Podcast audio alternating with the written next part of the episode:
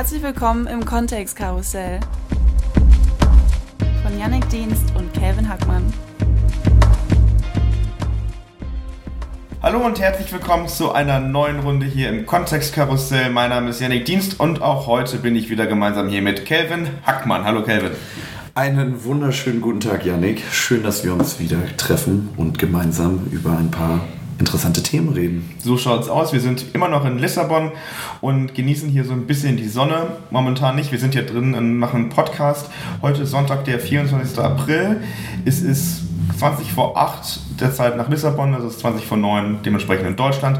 Und wir haben die ersten Hochrechnungen bekommen zu dem Thema, über das wir letzte Woche gesprochen haben oder vor zwei Wochen gesprochen haben, über die Frankreich-Wahl und Marine Le Pen unterliegt aktuell deutlich ähm, dem aktuellen Präsidenten Emmanuel Macron. Das ja, das freut uns zu hören. Ich meine, in der letzten Folge haben wir über, die französische, über das französische Wahlrecht geredet und inwiefern es sich unterscheidet zum Deutschen. Das heißt, jetzt im zweiten Wahlgang sehen wir glücklicherweise, ähm, in der Hinsicht würde ich dann schon ähm, Subjektivität ähm, walten lassen und meine Neutralität aufgeben, freuen wir uns doch, dass ähm, es ganz danach aussieht, dass Macron laut der Hochrechnungen vorne liegt und gewinnt. Genau. Also bisher ist das, sind das sehr angenehme Zahlen, was das angeht. Ähm, und wir haben euch in der letzten Woche gefragt, ob Macron die Wahl gewinnen wird wieder. Und 100% eurer Stimmen haben gesagt, ja, wird er. Also auch hier habt ihr recht behalten.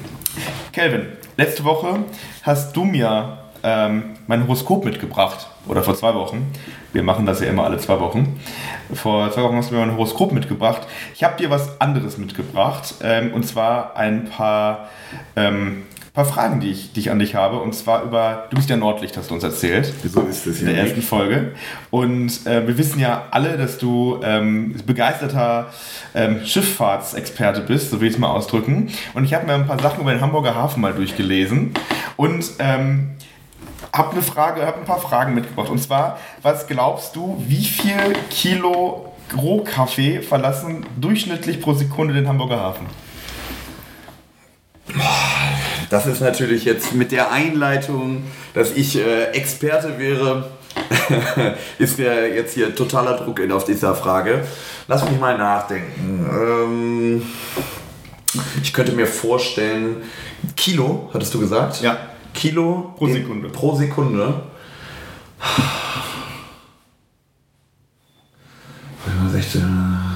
Ich würde tippen 200. Wir sind leicht davon entfernt. Es sind 13. Aber. Naja. Ist so knapp. Ist okay. Aber ich bringe dir mal ein paar andere, paar andere Fun Facts mit. Im Hamburger Hafen hängen 150.000 Jobs ab. Ja, ist krass, oder? Das ist mehr als in Flensburg leben. Da leben nämlich nur 90.000 Menschen. Ich weiß, das ist nicht äh, Thema des äh, heutigen Podcasts, aber ähm, vielleicht der eine oder andere oder der eine oder andere äh, Zuhörer und Zuhörerinnen wissen, in Hamburg gab es die Elbvertiefung. Das war ein großes Thema, was ähm, sehr lange jetzt gebraucht hat, weil halt ein paar Frösche und ein paar ähm, Sträucher äh, da im Weg standen, weshalb das Ganze jetzt irgendwie, ich glaube, acht bis zehn Jahre hat der ganze Prozess jetzt doch gedauert. Aber ja, 150.000 Jobs sind halt nicht so wichtig, wie dass der Frosch umgesiedelt wird. So schaut es aus. Ähm, und zusätzlich dazu, wir wissen, Hamburg ist eine wunderschöne Stadt mit über zweieinhalbtausend Brücken. 130 Brücken alleine gehören zum Hamburger Hafen. Wahnsinn, oder? Und die Stadt mit den meisten Brücken weltweit. Mehr als Venedig. Mehr als Venedig. Ja, meint man gar nicht, aber es ist so unschöne Brücken. So ist es. So, eine, eine letzte Sache habe ich noch und die kannst du uns mit Sicherheit erklären. Ich habe hier eine Zahl gefunden und zwar wurde mir gesagt, jeder achte Container im Hamburger Hafen wird leer umgeschlagen. Aber was ist denn leer umschlagen? Aber was ist umschlagen überhaupt? Leer umschlagen heißt, es gibt keine Retoure, ähm, weil, wie wir alle wissen, wenn wir auf unsere Produkte gucken, da steht ganz oft drauf Made in China und die Produkte, die in China ähm, im Supermarkt sind. Da steht seltener auf jeden Fall drauf Made in Germany. Das heißt, wir haben ein deutlich mehr, was aus Asien natürlich importiert wird, als das, was wir aus Europa heraus exportieren. Das heißt, der Container muss ja trotzdem wieder nach China kommen, damit er wieder gefüllt werden kann, um damit ihn wieder nach Europa zu bringen. Das heißt, ganz viele Container kommen leer aufs Schiff, um dann wieder nach China zu fahren, um sie dann da wieder befüllen zu lassen oder zu befüllen. Also das sind dann in dem Fall Retouren bzw. Leercontainer. Genau so steht es bei mir auch. Also glaube ich dir an dem Punkt. Wunderbar. Ja. Also das heißt, die Ausbildung zum Schifffahrtskaufmann ähm, Hat sich gelohnt für heute. nachhaltig, hat es anscheinend ähm, dann doch äh, bil- bildende Maßnahmen hinterlassen. So schaut's aus. Danke, Kelvin, für diese Erklärung. Ja, gerne. Und äh, Yannick, vielen Dank, ähm, dass ich äh, so halbwegs da ähm, noch rausgekommen bin. Die erste Frage ähm, hat ja ein leichtes blaues Auge hinterlassen, aber na gut, ähm, dafür waren die letzten Fragen besser beantwortet. Also Yannick, du bringst ja immer was Schönes mit, beziehungsweise einer von uns beiden bringt immer eine Frage mit oder ein Horoskop oder wie heute ein Quiz mit und der andere bringt den Ausschnitt mit, der das Thema des heutigen Tages einleitet. Und heute haben wir uns auch wieder für ein Thema entschieden, welches momentan medial stark aufgrund des Ukraine-Krieges besprochen wird. Wir sprechen heute über LNG, Liquid Natural Gas, und dazu habe ich einfach mal ein Video mitgebracht, beziehungsweise einen Ausschnitt, den wir uns mal anhören, Yannick. Und dann reden wir heute über LNG und das Thema Fracking.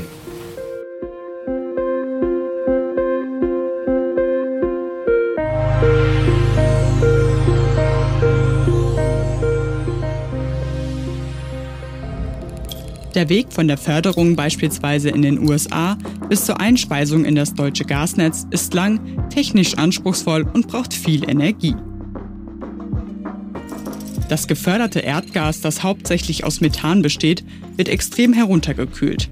Bei minus 162 Grad Celsius ändert es seinen Zustand von gasförmig zu flüssig. Der Vorteil, das Volumen verringert sich um das rund 600-fache. Verpackt in stark isolierten LNG-Tanks sind damit große Mengen Gas transportierbar. Ein großer Tanker kann mit nur einer Lieferung eine Großstadt wie beispielsweise Mainz fast ein Jahr lang versorgen. Am Zielort fließt das LNG in speziellen Terminals an Land oder auf dem Wasser. Zum Schluss muss das verflüssigte Erdgas wieder umgewandelt und ins Gasnetz eingespeist werden. Janik, warum haben wir uns denn das heutige Thema ausgesucht? Oder besser gefragt, wann hast du das erste Mal was über LNG gehört? Hui, also, ähm, ich weiß nicht mehr, wann ich das erste Mal darüber was gehört habe, aber ich kann dir sagen, wann ich das letzte Mal was darüber gehört habe, in so einem großen Stil.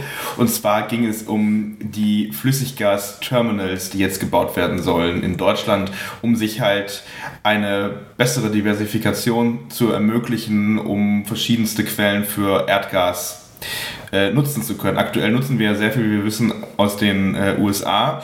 Und ich meine mich noch zu erinnern, das haben wir glaube ich, auch mal besprochen in einer der ersten Folgen, dass der ehemalige Wirtschaftsminister Peter Altmaier ähm, noch den Bau von LNG-Gas-Terminals verhindert hatte in der Großen Koalition. Das ist korrekt. In dem Fall für Wilhelmshaven und Stade, ne, an Niedersachsen angebunden, wie du gerade richtig erwähnt hast, um das kurz vorne wegzunehmen, aus Amerika, weil das sich dann am besten angeboten hat, natürlich in Niedersachsen die erste Anlaufstelle dort diese Häfen spezialisiert zu bauen.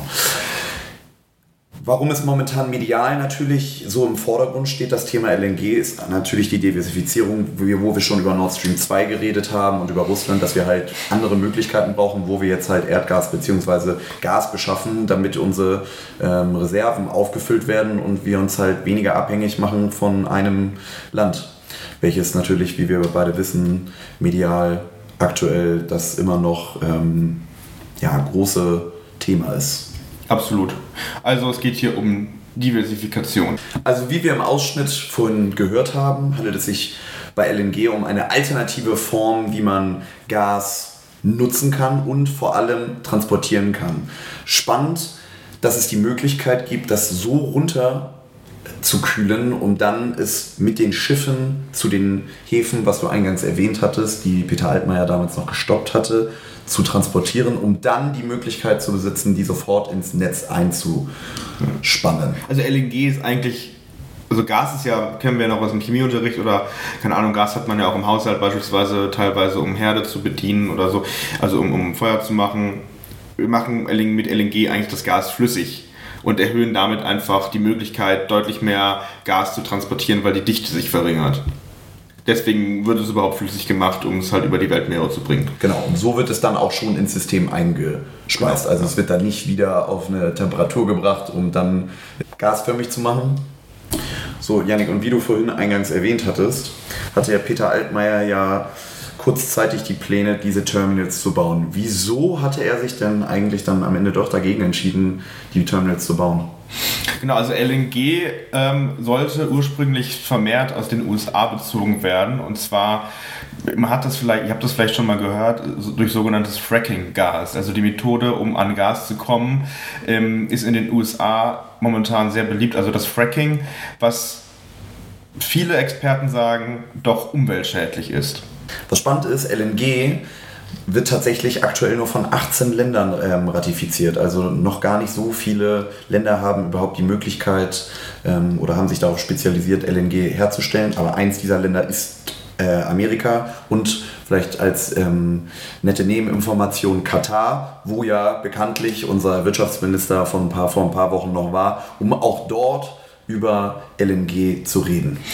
Wie ist das eigentlich aktuell? Können wir das in Deutschland nicht empfangen, weil wir keine Terminals dafür haben, die übrigens auch sehr teuer sind. Das war auch ein Grund, warum man sich dagegen entschieden hat. Und man halt gesagt hat, wir brauchen das gar nicht, weil wir haben ja günstiges russisches Gas. Aber gibt es in Europa die Möglichkeit, an irgendwelchen Häfen LNG zu empfangen? Ja, wir haben in Belgien und in Holland haben wir jeweils Häfen, wo LNG bereits ähm, eingespeist wird aus Amerika und aus Katar, beziehungsweise aus den 18 Ländern und dann dort rüber auch tatsächlich ins deutsche System teilweise eingespeist wird. Stand jetzt oder Stand, sagen wir mal, von vor drei Monaten, war es aber, dass die gar nicht ausgelastet waren, diese, ähm, Terminals. diese Terminals, weil ehrlicherweise ich meine, wir haben kurz den Prozess erläutert, aber ihr habt es ja auch, äh, die liebe Zuhörerinnen und Zuhörer, eben in dem Ausschnitt gehört. Das hört sich ja dann doch relativ komplex bzw. aufwendig an, erstmal das Gas runterzukühlen, dann über den Seeweg zu transportieren, dann einzuspeisen. Die Schiffe sind auch besonders teuer, weil die müssen natürlich auch extra hergestellt werden. Das sind keine Containerschiffe, sondern die sind spezial gebaute Schiffe, die diese Möglichkeit besitzen, dieses Gas zu transportieren. Das sind auch keine normalen Tanker. Und äh, aufgrund dessen, dass das halt sehr, sehr teuer alles ist, ähm, war früher die Nachfrage nicht so hoch. Gut, aufgrund der Tatsache, dass wir ähm, irgendwie unsere ähm, dass wir nachhaltiger einfach werden müssen. Erstens mit Ressourcen und zweitens, dass wir einfach diversifizieren müssen, wie wir äh, Energie beziehen, ist in den letzten Jahren LNG doch wieder ein ähm, beliebteres Mittel geworden, beziehungsweise eine Technik, die mehr und mehr wieder angewandt wird, weil wir sehen, dass wir, obwohl es natürlich teuer ist, irgendwie unseren CO2-Haushalt eigentlich in den Griff kriegen müssen. Also sind wir bei einem extrem wichtigen Thema, was uns alle angeht und halt Fracking und LNG halt auch dazugehört. Deswegen auch eigentlich ganz gut zusammengefasst, warum wir heute darüber sprechen, weil es halt kein Nischenthema ist, sondern es ist eigentlich elementar für unsere gesamte Energieproduktion und Energiewirtschaft in Deutschland. Gucken wir uns vielleicht jetzt mal Fracking ein bisschen genauer an, weil das ist ja der Hauptschwerpunkt, weshalb LNG kritisch gesehen wird, äh, vor allem aus den Vereinigten Staaten von Amerika. Ähm, Fracking ist erstmal die Kurzform des englischsprachigen Ausdrucks Hydraulic Fracturing, also hydraulisches Aufbrechen, ähm, das sich vor allem auf Erdgas- und Erdölförderung aus Gestein bezieht. Mm, und dann ist wichtig, es gibt einmal normales, konventionelles ähm, Abschöpfen von Gas und das ist in der Regel so, wenn sich Gas oder Öl in durchlässigen Sandsteinschichten unter der Erde befinden, dann ist es relativ einfach, das zu fördern. Fracking hingegen wird dann genutzt, wenn sich Öl oder Gas in tieferen und schwieriger zugänglichen ähm, Schichten befinden und es nicht so einfach an die Erdoberfläche fließen kann. Dann reicht es nicht aus, einfach Bohrungen ähm, durchzuführen, sondern es müssen, was beim Fracking gemacht wird, weitere technische Maßnahmen ergriffen werden. So, und was du gerade erzählt hast, ist ein Grund, warum es zum Beispiel in Deutschland immer noch verboten ist. Also wir haben wenn man sich weltweit die Karten anschaut, ähm, auch nur wenige Länder, die Fracking erlauben. Und in Europa ähm, sind es tatsächlich nur Portugal ähm, und Polen und dann ähm, noch weitere Länder im, Ostbereich, aber als direkte Nachbarn wäre in dem Fall ähm, Polen zu nennen und natürlich Portugal aufgrund dessen, dass wir hier aktuell leben. Aber das an dem Punkt muss ich auch nochmal sagen, ähm, in Deutschland ist es nicht gänzlich verboten, sondern man kann es durchführen, wenn es um wissenschaftliche Erprobungsmaßnahmen geht, also wenn es nicht unbedingt konventionellen, äh, nicht unbedingt kommerziellen Bedürfnissen entspricht. Ähm, es gibt gewisse Regelungen, die das erlauben, aber in Deutschland im Endeffekt, das, was du sagst, ist die Realwirtschaft oder das, das reale Leben. Es ist sehr stark reguliert und sehr schwierig ist zu machen. Theoretisch könnte man das aber machen unter sehr großen ähm, Bedingungen halt oder sehr schwierigen Bedingungen. Aber vielleicht lass uns mal gucken, warum das überhaupt so, so schädlich ist und was dort überhaupt gemacht wird beim Fracking. Also was beim Fracking gemacht wird, man ähm, bohrt erstmal vertikal in den Boden, also das, was man auch beim konventionellen ähm, Erdöl, bei der Erdgasförderung macht. Und dann wird aber horizontal abgelenkt. Das bedeutet, man bohrt nicht nur tief runter, sondern man bohrt dann, wenn man unten ist, auch rechts und links auf einer horizontalen Ebene rein. Warum macht man das? Durch diese Rohre, die man dann verlegt hat, die horizontal ist, wird ein Gemisch aus Wasser, Quarzsand und Chemikalien in den Boden gepresst, ähm, was dazu dient, Risse in den Boden, sprich was ich eben gesagt habe, in Schiefer beispielsweise Boden, ähm, zu erzeugen und diese zu erweitern. Und durch diese Risse soll dann das dort eingeschlossene Gas oder Öl abfließen und an die Erdoberfläche geleitet werden. Ähm, diese Chemikalien halten sowohl die Risse im Gestein offen, binden aber andererseits das Gas oder das Öl halt. Und da ist nämlich genau der Punkt, dadurch, dass man quasi nicht nur runter tief bohrt, sondern auch noch dort horizontal reinbohrt und auch noch dort irgendwelche Chemikalien reinpresst, sagen halt viele Wissenschaftler, das ist umweltschädlich und vor allem ähm, ist es nicht nur schädlich für das Gestein, sondern es kann halt auch ins Grundwasser eintreten. Genau, Grundwasser ist ein Thema. Also es gibt ähm, ist kein Fun Fact, aber Yannick, ähm, vielleicht nach der Folge schauen wir uns auch nochmal ein Video an, aber wir können gerne auch einen Link reinstellen. Also es gibt aus Amerika, also ähm, in den USA, aber auch in Kanada Videos von Menschen, die zum Beispiel in Texas leben. Texas ist übrigens eines der Staaten, wo ähm, sehr viel Fracking betrieben wird, wo sie den Wasserhahn aufdrehen, ein Feuerzeug ranhalten und ja. es brennt am Waschbecken. Ähm, da suchen wir gerne ein Video raus, äh, stellen das rein, dann könnt ihr euch das gerne auch alle mal anschauen. Und äh, nicht nur ist es ähm, das Grundwasser, welches verschmutzt wird, nein, es ist auch unfassbar schlecht ähm, für unsere Klimabilanz. Wir glauben zwar, dass wir über das LNG bzw. Äh, das Fracking ähm, sehr viel CO2 einsparen, Jedoch wird dabei aber sehr viel Methan ausgestoßen. Also durch das Fracking ähm, werden Methanfreilassungen erzeugt, weil es Methanlecks gibt und die sind teilweise bis zu 85 mal schädlicher als ähm, ja, der Ausstoß von CO2 bei der Erzeugung von normalen ähm, ja, ähm, Gasgewinnungen, ähm, haben Wissenschaftler herausgefunden. Das Umweltbundesamt stuft übrigens die Chemikalien folgendermaßen ein. Dort sind 17, die als wassergefährdend eingestuft werden und weitere 38 Substanzen, die dort in den Boden gespritzt werden, gelten als toxisch für die menschliche Gesundheit. Ähm, es ist also tatsächlich sehr äh, risikoreich, falls es dort irgendwelche Lecks geben sollte. Zusätzlich aber, und das ist auch nicht zu vernachlässigen, dadurch, dass halt super viel unter die Erde gespritzt wird mit, mit viel Druck und Chemikalien und Risse entstehen, ähm, gibt es auch vermehrt Erdbeben. Aber, und das muss auch gesagt werden, äh, die Bundesanstalt für Geowissenschaften und Rohstoffe weist darauf hin, dass es halt in Deutschland schon Fracking gibt, seit 1960, äh, in verminderter, in ganz geringer Form. Und dort hätte es noch nie Verunreinigung des Grundwassers oder Erdbeben deshalb gegeben. Andere Beispiele hast du gerade genannt, die USA, äh, gibt es auch in Europa andere Beispiele, unseren Nachbarländern. Die Videos stellen wir euch alle gerne rein, wo halt regelmäßig irgendwie kleine Erdbeben sind oder wo halt die Chemikalien auch ne, zu den Wasserhähnen, zu den normalen Menschen kommen. Und man muss sagen, landwirtschaftlich sieht das auch teilweise wirklich furchtbar aus in ähm, gewissen ähm, Bundesstaaten in Amerika, wo sich ja, ich würde es mal ausdrücken, Fracking-Plantagen aufgebaut haben, mhm. wo alle 50 Meter neue Bohrungen stattgefunden haben und auch die Flora und Fauna drumherum total zerstören, weil wie gesagt, durch das Grundwasser, ähm, was verschmutzt wird, äh, da gar kein Leben mehr entstehen kann in diesen Flächen. Also wir den Boden dort mehr oder weniger austrocknen. Das haben wir ja gerade die USA schon angesprochen, jetzt haben wir auch ein bisschen über Deutschland geredet. Es gibt aber einen Punkt, der extrem wichtig ist, den wir hier erwähnen müssen, warum das Ganze auch in Deutschland gar nicht so attraktiv ist, wie man vielleicht meint, weil du hast gerade schon Texas beispielsweise angesprochen. Ja.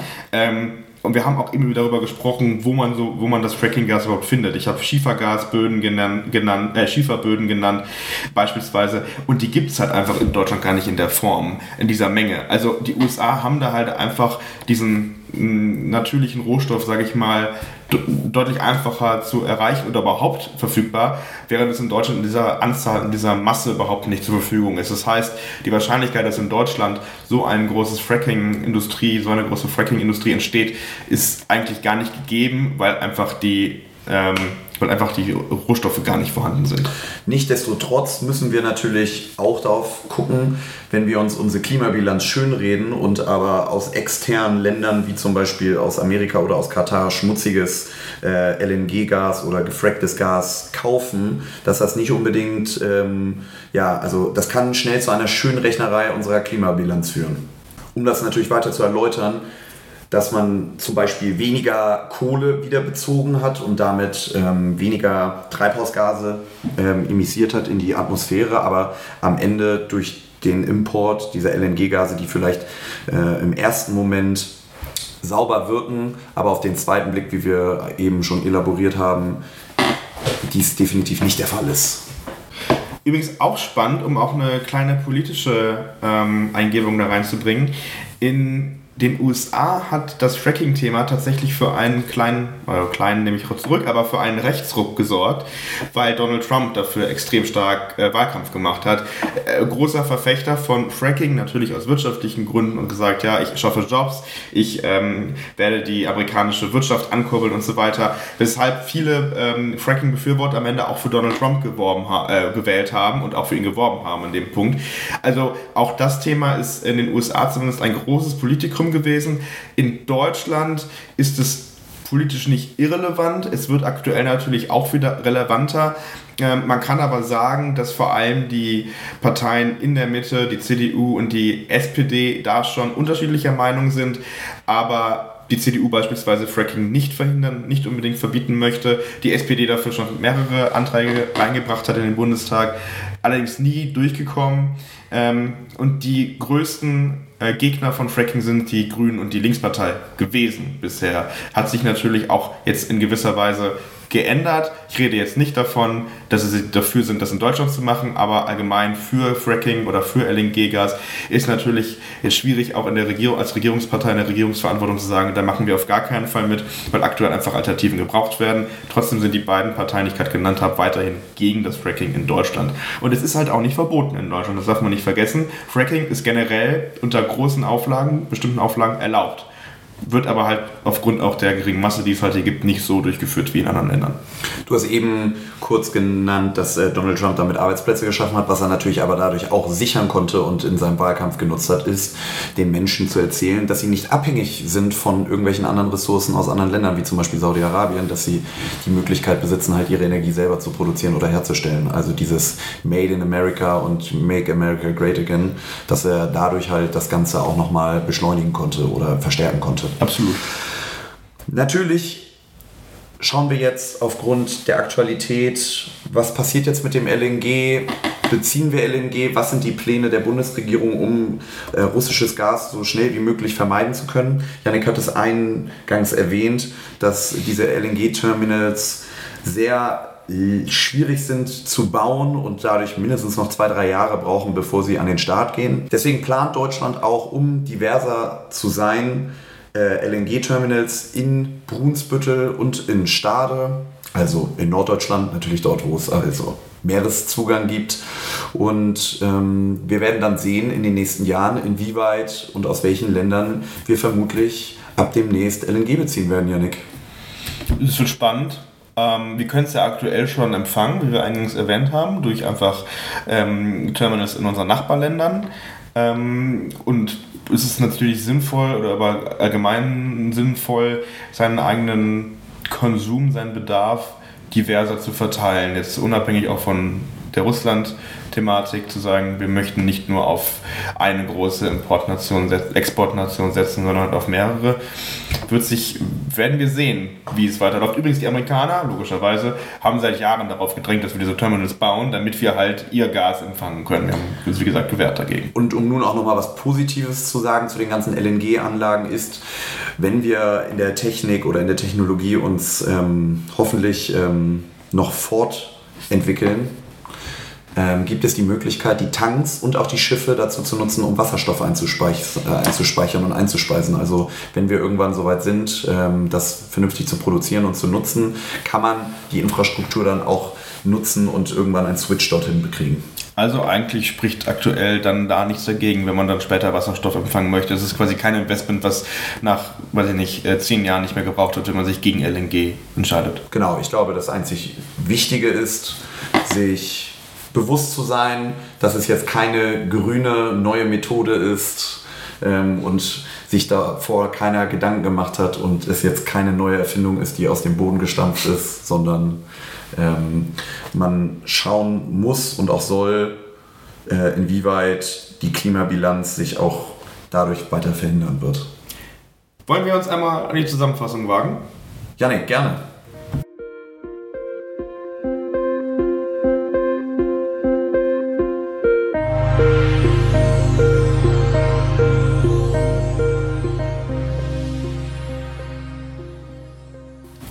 Also wir haben gesehen, LNG, Fracking, das gehört alles zusammen und hat auch mal wieder, auch dieses Thema hat wieder sehr viel mit, der, mit dem Krieg Russlands gegen die Ukraine zu tun und beeinflusst uns auch hier. Wir sehen, ich finde es immer wieder spannend, wenn wir über solche Themen reden, wie alles irgendwie miteinander verbunden ist und wie wir auch, ich meine, es ist keine Kleinigkeit, die gerade passiert mit Russland, es ist eine vollkommene Neuordnung der Weltordnung, um es mal so zu sagen, aber wie das alles uns im Alltag und halt auch darüber hinaus verfolgt. Wir sehen auch, das finde ich auch sehr spannend an dem Punkt, dass sich halt Ideologien von Parteien und von Menschen halt der Realpolitik, der, dem realen Leben halt manchmal unterordnen müssen und auch wenn man in Regierungsverantwortung ist, manchmal sich dem Pragmatismus unterwerfen muss und dann seine eigenen ja, Vorstellungen, seine eigenen Ideen weichen muss. Janik, ich finde, das hast du ehrlicherweise so zusammengefasst, dass ich gar nicht so viel äh, ergänzen kann. Wir hatten ja eben schon einmal kurz darüber geredet, inwieweit LNG wahrscheinlich uns die nächsten Jahre begleiten wird und was passieren wird und wahrscheinlich es auch uns prägen wird. Und ich freue mich. Aber glaubst du, die Frage habe ich noch, dass Fracking in Deutschland irgendwann tatsächlich auch genutzt wird? Naja, wir haben eben darüber geredet, dass man ja erstmal die Möglichkeiten finden muss, dass es geeignete Plätze gibt. Aber ich kann mir schon vorstellen, dass es leider Gottes äh, in Bundesländern, die nicht so dicht besiedelt sind, wie es in Amerika ja auch der Fall ist. Also, dass man in diesen Flyover-States, also in Zentralamerika beziehungsweise in Texas und den ganzen Nachbarstaaten und äh, in Deutschland könnte ich mir schon vorstellen, falls es die Möglichkeiten gibt, in Mecklenburg-Vorpommern, in Brandenburg, in Teilen von Niedersachsen, ähm, Bohrungen geben könnte. Ja, ich meine, im Endeffekt ist das, ich habe eben drüber nachgedacht, im Endeffekt ist das doch auch ähnlich wie mit dem, mit dem äh, Tagebau, oder? Also dafür mussten ja auch schon ganze Gemeinden weichen, um halt Energieressourcen abschöpfen zu können. Und am Ende, ja, fällt es sich ähnlich wie mit der ähm, ja, Windenergie. Keiner, also alle wollen Windenergie, aber keiner möchte die Windanlage bei sich vor der Haustür haben. Und ich glaube, mit dem Fracking verhält es sich ähnlich. Ich glaube, es wird ähm, aufgrund der Kommunalpolitik, wie sie in Deutschland funktioniert, immer sehr schwierig sein und auch bleiben, aber ich denke nicht, äh, dass es vermeidbar ist, ja. sich damit auf jeden Fall auseinanderzusetzen. Eine neue Quelle für Gas und Öl. Yannick, ähm, es hat mich wieder gefreut, eine weitere Folge mit dir aufnehmen zu dürfen. Die Freude ist ganz meinerseits. Liebe Zuhörerinnen und Zuhörer, gerne ähm, hinterlasst einen Kommentar oder äh, meldet euch über die sozialen Netzwerke, die wir wie immer verlinken. Gebt uns eine Bewertung und falls ihr Interesse habt, ähm, weitere Themen von uns erklärt zu bekommen, den Kontext hergestellt zu bekommen, dann meldet euch auch gerne über die sozialen Netzwerke und gebt uns ähm, Themenvorschläge. Wir sind da sehr offen und wir freuen uns, wenn wir die Möglichkeit wieder haben, in zwei Wochen ein spannendes Thema zu analysieren. Auf Spotify die Glocke nicht vergessen, die fünf Sterne bei Apple und Spotify auch nicht. Ähm, und genau, wir hören uns ja alle zwei Wochen montags. Das heißt, wir hören uns nächsten in zwei Wochen wieder. Das ist dann schon im Mai. Nicht wahr? So ist es, Janik. Bis dahin, Kelvin. Ich freue mich. Tschüss. Ciao.